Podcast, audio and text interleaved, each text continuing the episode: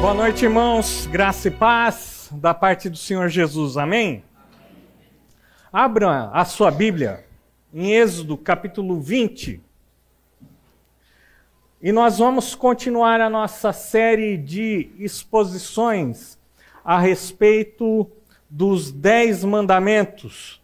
E nós, durante essas semanas, esses meses, nós queremos descobrir juntos aqui o valor dos dez mandamentos para os cristãos no dia, nos dias de hoje.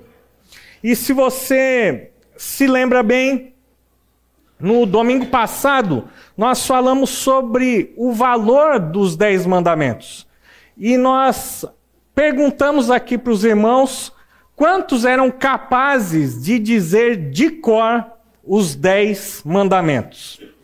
E a constatação é que nós sabemos muito mais sobre os sete ingredientes do Big Mac do que os dez mandamentos. Vimos que isso também foi atestado numa pesquisa que foi feita ali nos Estados Unidos, onde 25% sabiam os sete elementos do Big Mac, mas apenas 14% das pessoas eram capazes de dizer os dez mandamentos da lei de Deus na sua ordem. Espero que você que esteve conosco no domingo passado tenha tirado um tempo para estudar esses dez mandamentos. Muito bem, nós falamos que os dez mandamentos eles foram dados num contexto muito especial e específico. A aliança de Deus com o povo de Israel, conhecida como aliança mosaica. Essa aliança, como nós vimos no domingo passado, era uma aliança condicional, onde Deus prometia bênçãos ao seu povo quando este povo obedecesse a sua palavra. E que Deus também prometia disciplina, punição, penalidades quando o seu povo então desobedecia a sua lei. Nós aprendemos também no domingo passado que na Torá, no Pentateuco, nós encontramos muito mais do que dez mandamentos. Na verdade, são 613 mandamentos, mas que podem ser resumidos justamente nos dez mandamentos. Falamos que a lei de Deus ela poderia ser ah, dividida em três categorias: a lei moral, onde nós encontramos os dez mandamentos, as leis cerimoniais, que diziam respeito ao sacerdócio, à purificação do povo, ao perdão dos pecados, a o culto e também uma terceira categoria que nós encontramos na lei no Antigo Testamento, que é a categoria das leis civis, que tinha uma relação direta à teocracia no povo de Israel. Como nós sabemos, Israel fracassou em cumprir a sua parte nessa aliança. E por isso, então, Deus trouxe disciplina àquele povo, fez com que aquele povo se tornasse cativo, fez com que parte do povo fosse dissipado entre as nações. E Deus, mesmo nesse momento de disciplina, ele promete uma nova aliança. Aliança essa que foi celebrada na pessoa de Jesus Cristo, aliança essa que foi selada com o derramamento do sangue do Filho de Deus. Muito bem, nós falamos também na semana passada que os dez mandamentos, por serem a lei moral de Deus, ou seja, ela nos diz o que é certo fazer e aquilo que é errado. Aquilo que realmente agrada a Deus e aquilo que desagrada a Deus. E por ela ser tão peculiar, ela continua e ultrapassa a antiga aliança e ela continua sendo válida para os cristãos nos dias de hoje.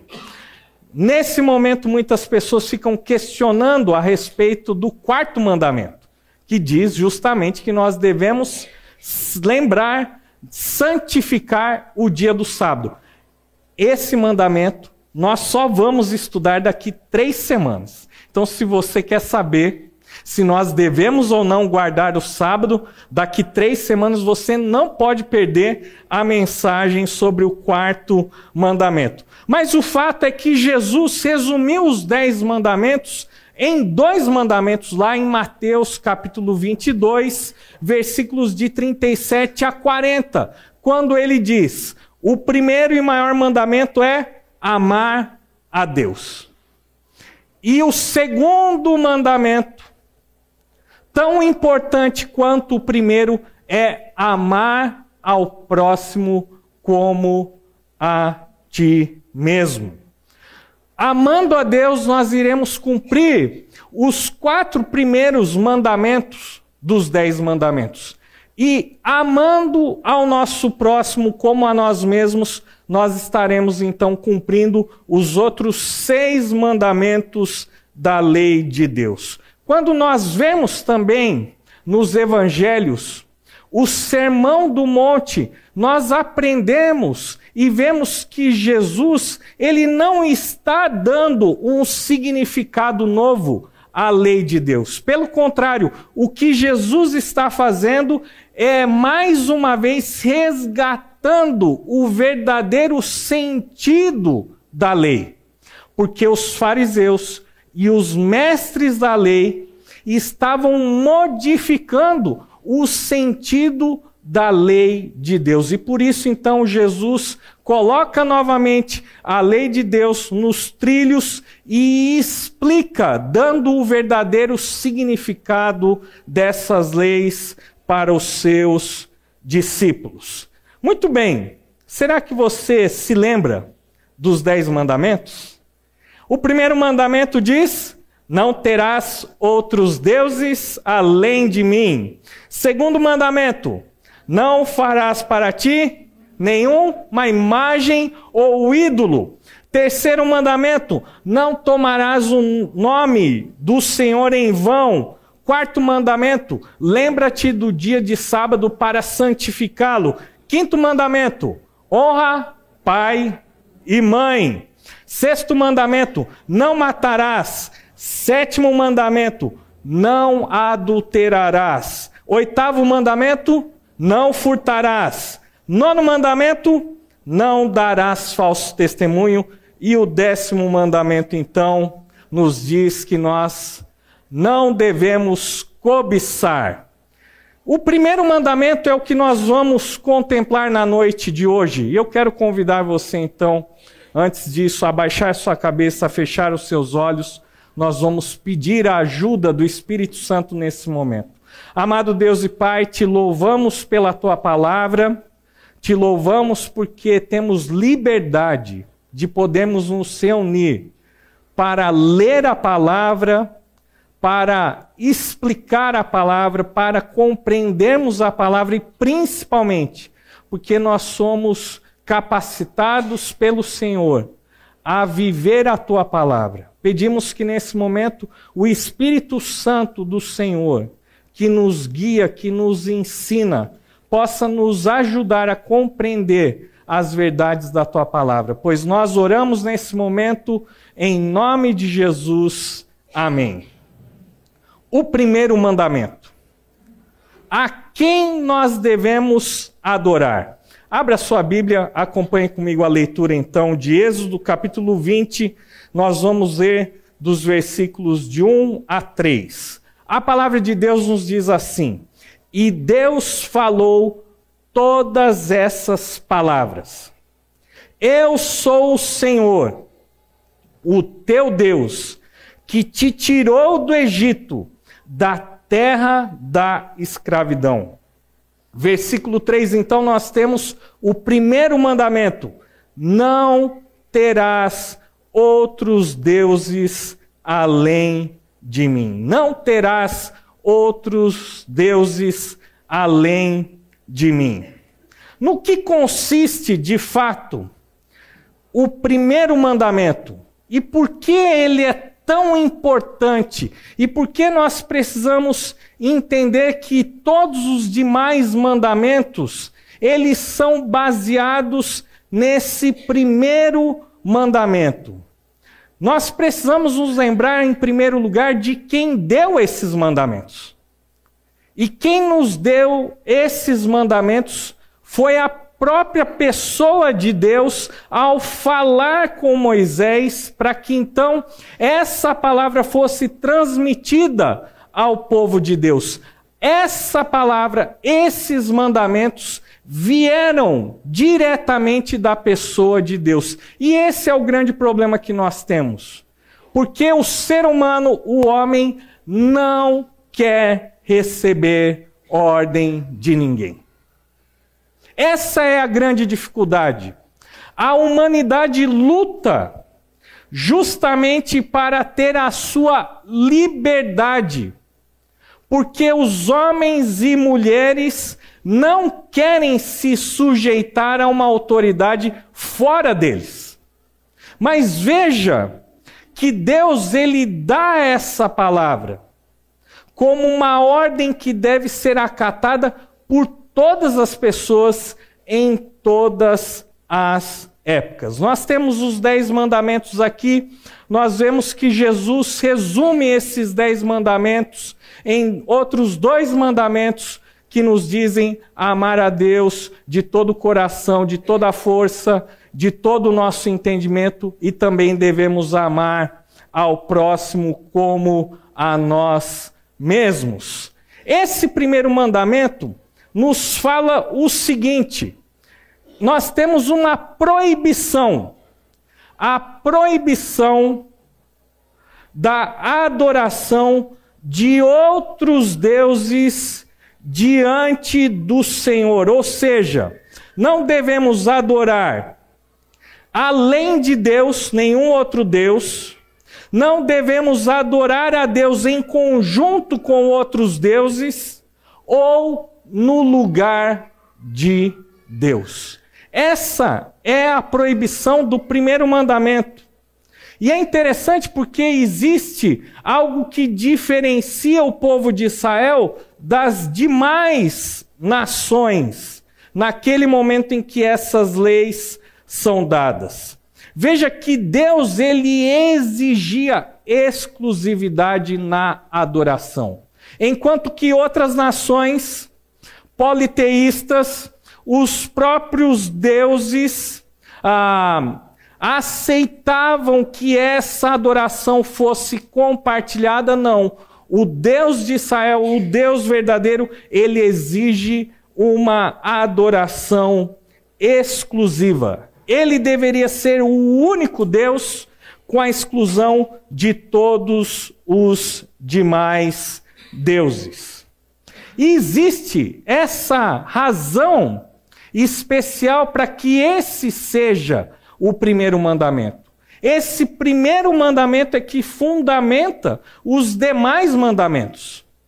Porque nós devemos adorar exclusivamente a Deus, é que nós podemos e devemos obedecer aos outros nove mandamentos. Porque esses outros nove mandamentos vão explicar, vão nos dizer como nós devemos adorar adequadamente esse único e verdadeiro Deus. Como nós falamos, esses mandamentos são as leis morais que nos falam aquilo que é certo e aquilo que é errado. Não com base no que as pessoas acreditam que é certo e errado. Não com base nas culturas ou nas tradições, mas com base naquilo que Deus diz e afirma que é certo e que é errado.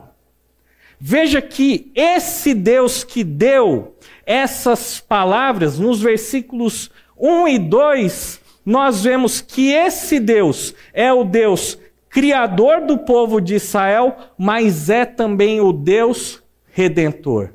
Deus é o dono do povo porque ele o criou e porque ele também foi o libertador do seu povo. E por isso, então, o seu povo deveria escutar as palavras do Senhor.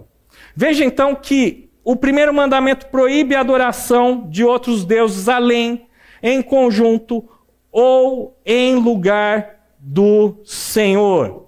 O primeiro mandamento também é o fundamento para os demais mandamentos. Nós obedecemos o primeiro mandamento, adoramos somente a Deus. E os outros mandamentos vão nos ensinar como nós adoramos a Deus de uma maneira adequada. E nós vemos aqui que essa palavra, esse mandamento e os dez mandamentos são baseadas, baseados na autoridade do nosso Deus. Mas por que eu e você devemos de fato obedecer ao primeiro mandamento do Decálogo? E eu quero propor aqui para os irmãos duas razões. Porque eu e você precisamos obedecer o primeiro mandamento. E a primeira razão é porque não existem outros deuses verdadeiros. Acompanhe comigo na sua Bíblia, Salmo 135, versículos de 15 a 17. Salmo 135, de 15 a 17. A palavra de Deus nos fala o seguinte: os ídolos das nações não passam de prata e ouro, feitos por mãos humanas. Têm boca, mas não podem falar, olhos, mas não podem ver, têm ouvidos, mas não podem escutar, nem a respiração em sua boca. Muitas pessoas, ao lerem o primeiro mandamento, ficam com uma dúvida: mas será que existem então outros deuses? Já que Deus proíbe a adoração a outros deuses? E a resposta é uma só: não, não existem outros deuses verdadeiros. Veja que o Senhor aqui ele diz que ele deve ser adorado porque ele é o único e verdadeiro Deus. Não existe nenhum outro Deus verdadeiro sobre a face da terra, sobre o céu, sobre o mar. Só o Senhor é Deus. E é lógico que nesse mundo e naquele contexto, os deuses eram chamados assim. Não porque eles tinham uma verdadeira existência, mas porque eles eram criados pelos homens.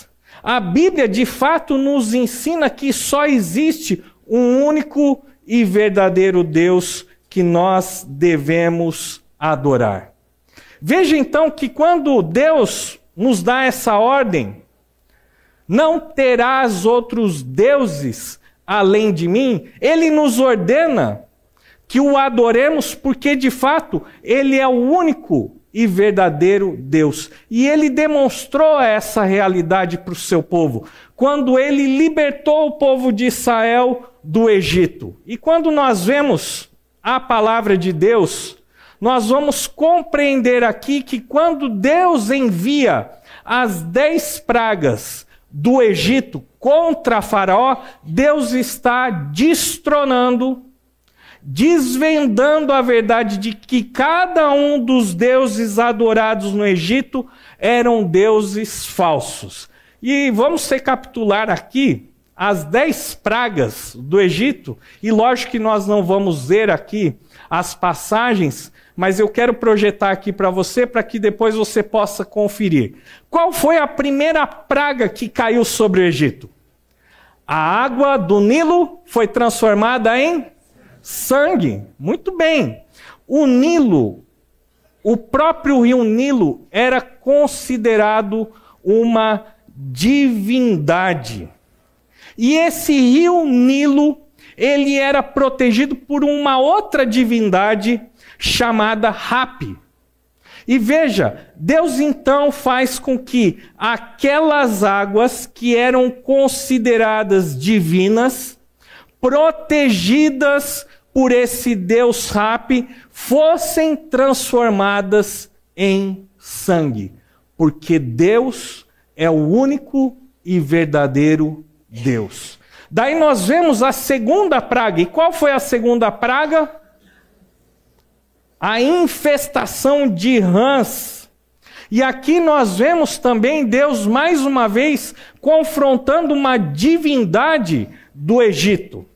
Requete, que era a deusa da fertilidade. Deus, ao enviar então as rãs, a ter uma infestação de rãs em todo o Egito, demonstra que essa deusa, de fato, não tem controle sobre a natureza. A terceira praga qual foi? A infestação dos piolhos.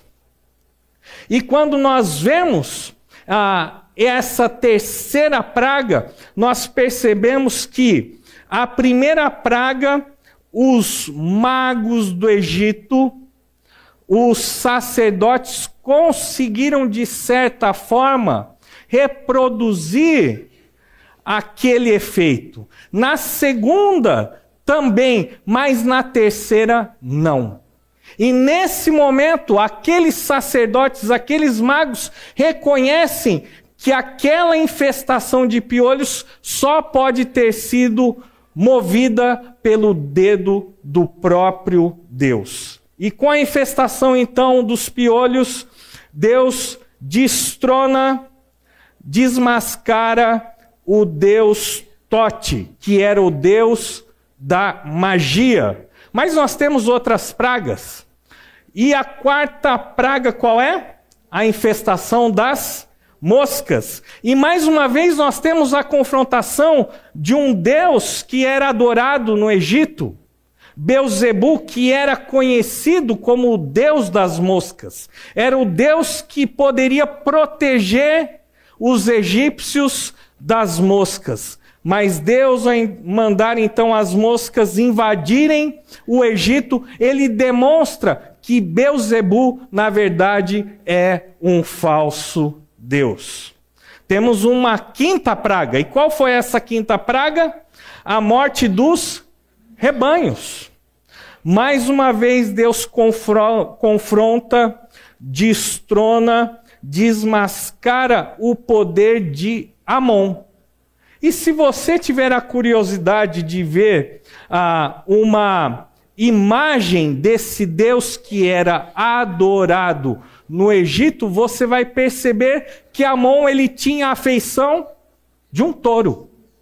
E Deus então, ele ao enviar a morte aos rebanhos, demonstra que Amon de fato não tem poder sobre os animais. Qual é a sexta praga? As feridas purulentas. E aqui nós vemos também uma outra divindade caindo diante do poder de Deus. Tifon, que era uma divindade que era adorada e que se cria, que tinha o poder de proteger as pessoas de ferimentos. Daí nós temos agora a sétima praga. E qual foi a sétima praga? A chuva, a tempestade de granizo. E essa tempestade de granizo não foi impedida por outra divindade do Egito, Serafis, que era considerado o protetor, a protetora das lavouras. Daí nós temos uma oitava praga do Egito, que era justamente a dos gafanhotos. E aqui nós vemos que outro Deus do Egito é destronado diante do poder de Deus, a deusa Íris, que era considerada a protetora de toda a vegetação. Mas nós temos uma nona praga, e qual foi a nona praga?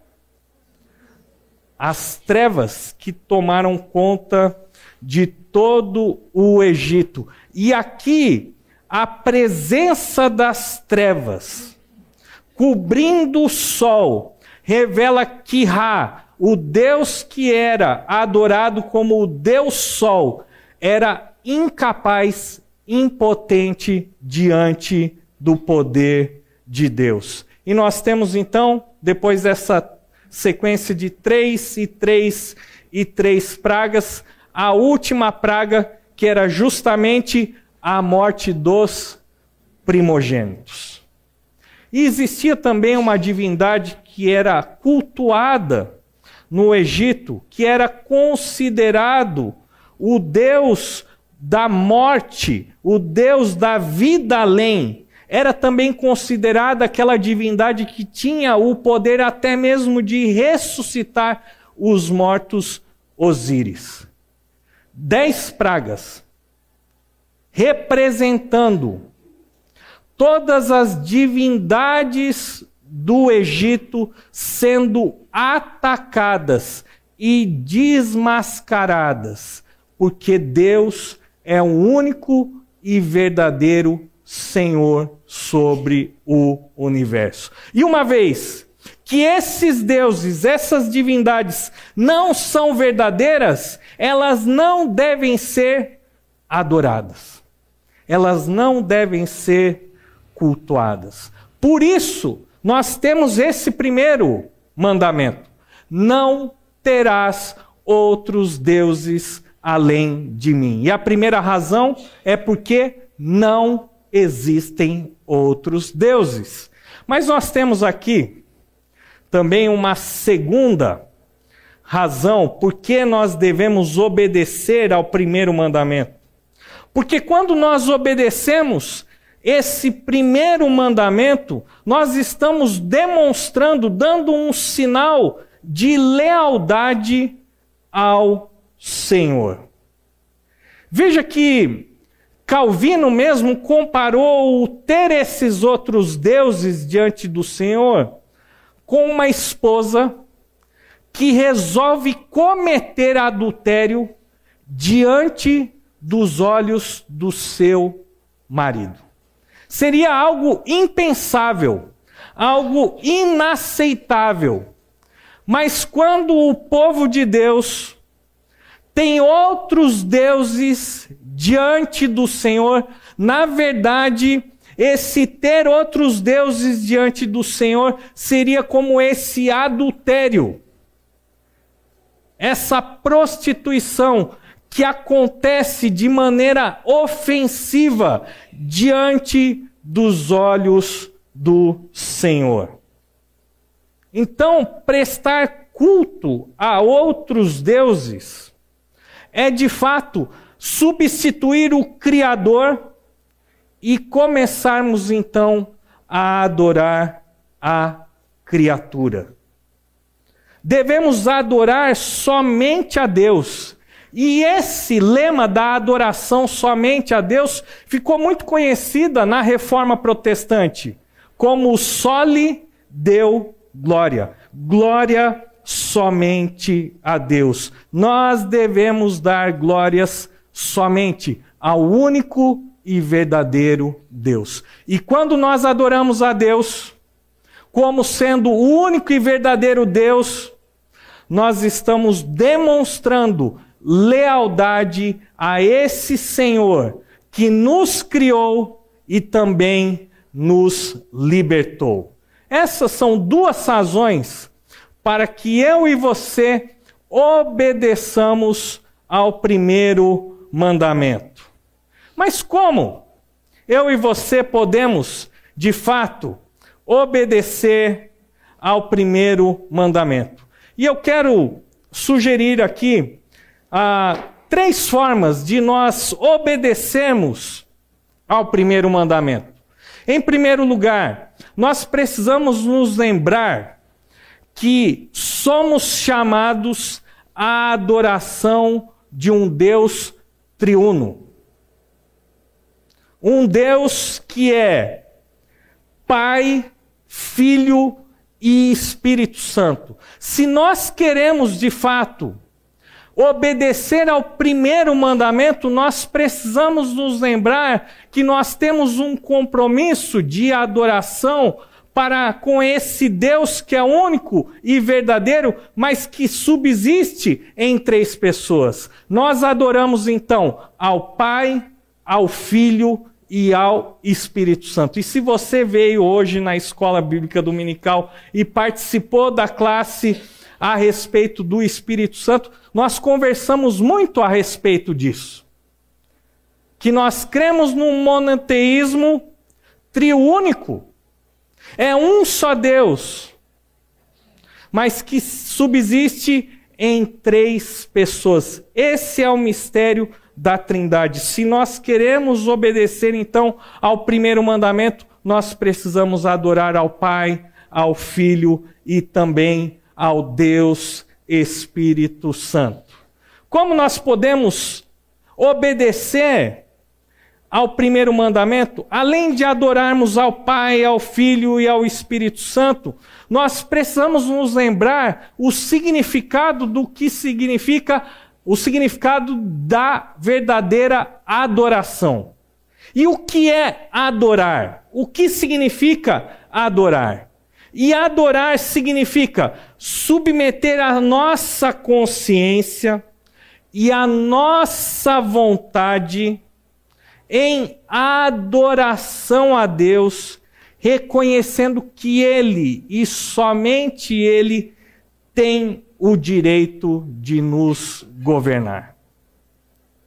Adorar exclusivamente a Deus, de fato, é submeter a nossa consciência e principalmente a nossa vontade, reconhecendo que Deus ele tem o direito de governar a minha vida e a sua vida.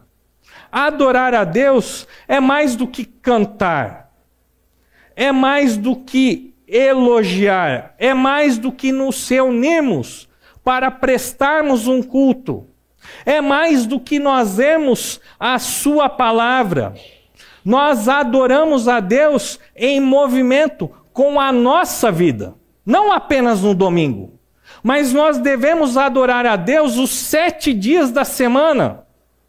Quando nós estamos reunidos num templo, quando nós estamos na rua, quando nós estamos em casa, quando nós estamos trabalhando, quando estamos praticando algum tipo de esporte, até mesmo no momento de lazer, em todos esses momentos nós devemos adorar a Deus e glorificar o seu nome, submetendo a nossa consciência a presença de Deus e principalmente a nossa vontade, para que então ele de fato seja glorificado em nossas vidas. Uma terceira forma de nós cumprirmos esse primeiro mandamento, ah, na verdade, consiste em quatro coisas que também são sugeridas por João Calvino.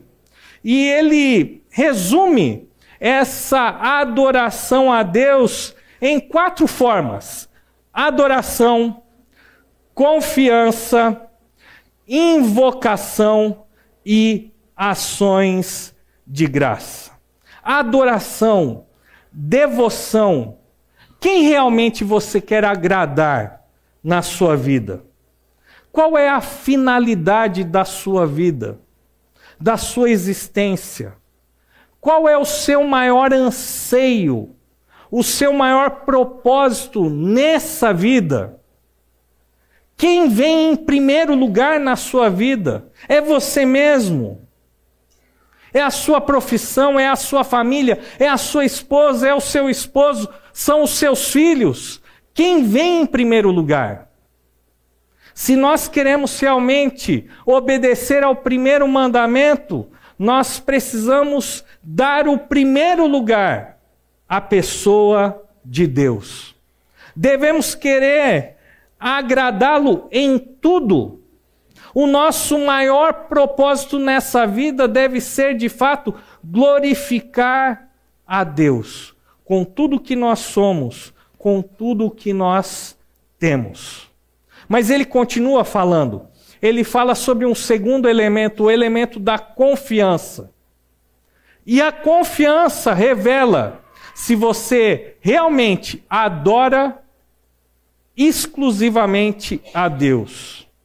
Em quem você deposita a sua confiança nos momentos difíceis? Quem ou o que lhe dá segurança nessa vida? A sua inteligência, os seus bens materiais, a sua rede de relacionamentos, o seu carisma, o seu plano de saúde, a sua conta bancária. Quem ou o que de fato lhe dá segurança? Quando nós obedecemos ao primeiro mandamento, quando Deus de fato é o nosso único e verdadeiro Deus, nós aprendemos a confiar unicamente no Senhor. Em terceiro lugar, Calvino fala a respeito da invocação. Onde você e eu procuramos respostas? A quem nós buscamos, de fato, nos momentos em que nós precisamos de ajuda, de socorro? O nome de quem nós clamamos? Quando nós de fato obedecemos ao primeiro mandamento, nós sempre vamos invocar o nome do Senhor, pedindo a sua ajuda, pedindo a sua direção, pedindo o seu conselho. E em quarto e último lugar, uma das maneiras que nós podemos, de fato, demonstrar que não temos outros deuses além do Senhor é a questão das ações de graça ou gratidão. A quem você agradece por todas as bênçãos recebidas, por um dia quente de sol, por um dia refrescante de chuva, pelas dádivas, pela família, pelo alimento. A quem você agradece? Se é que você agradece. Porque muitas pessoas realmente, apesar de dizerem que acreditam em Deus, vivem como se ele não existisse. A gratidão, as ações de graça revelam se nós estamos ou não obedecendo ao primeiro mandamento. Adoração, devoção, confiança, invocação e ações de graça. Como nós podemos concluir o ensinamento do primeiro mandamento? O primeiro mandamento nos diz o seguinte: que adoramos e servimos a Deus por quem Ele é. E quem Ele é? Ele é o nosso Senhor, Criador e Redentor. Nós adoramos e servimos a Deus pelo que Ele fez. Ele nos salvou, nos libertou, não do Egito, mas do império das trevas. Ele nos libertou de uma vida escravizada pelo pecado. Ele nos deu nova vida. Ele nos dá a vida eterna. Por isso nós adoramos e servimos a Deus. Por quem Ele é e também pelo que Ele fez. Veja que o Senhor ele não divide a sua glória com ninguém. Por quê? Porque não existem outros deuses verdadeiros e dignos como o nosso Deus. E eu quero terminar a mensagem de hoje lendo dois textos do, do Evangelho de Mateus. Primeiro, Mateus, capítulo 4, versículos de 8 a 10. Um texto muito conhecido a respeito da tentação de Cristo. Mateus, capítulo 4, versículos de 8 a 10, nos dizem assim: Depois o diabo o levou a um monte muito alto e mostrou-lhe todos os reinos do mundo e o seu esplendor. E disse: Tudo isto lhe darei, se você se prostrar e me adorar. O diabo falando isso para Jesus. Jesus lhe disse: Retire-se, Satanás, pois está escrito: adore o Senhor, o seu Deus, e só a ele preste culto. O outro texto que eu gostaria de ler se encontra justamente em Mateus capítulo 6, versículo 24. E a palavra de Deus nos diz assim: o Senhor Jesus falando mais uma vez aos seus discípulos: Ninguém pode servir a dois senhores, pois odiará um e amará o outro, ou se dedicará a um e desprezará o outro. Vocês não podem servir a Deus e ao dinheiro. O Senhor Jesus foi tentado em troca dos reinos do mundo e do esplendor a adorar o diabo. E ele mesmo diz, respondendo com a palavra de Deus: adore o Senhor, o seu Deus, e só a ele preste culto. E o próprio Senhor Jesus advertiu os discípulos, dizendo que nós não podemos ter dois senhores, porque nós devemos adorar unicamente ao Senhor, o nosso Deus. Abaixe sua cabeça, feche seus olhos, vamos orar. Nosso Deus e amado Pai, te louvamos pela tua palavra. Te louvamos, ó Deus, porque a tua palavra, os teus mandamentos são vida. Obrigado porque a tua palavra nos dá uma direção segura. A tua palavra nos ensina como nós devemos viver para termos uma vida que realmente te agrade. Te louvamos, ó Deus porque o Senhor nos deu esses mandamentos para que conheçamos a tua vontade. E nós pedimos nessa noite, ó Deus, que o Senhor nos ajude a investigar o nosso coração e a identificar se de fato nós temos adorado unicamente ao Senhor. Nos ajuda, ó Deus, a termos essa consciência de que sempre estamos na tua presença e que a todo momento nós devemos glorificar o teu nome. Pois nós oramos e pedimos tudo isso no nome do Senhor Jesus. Amém. Amém. Deus abençoe.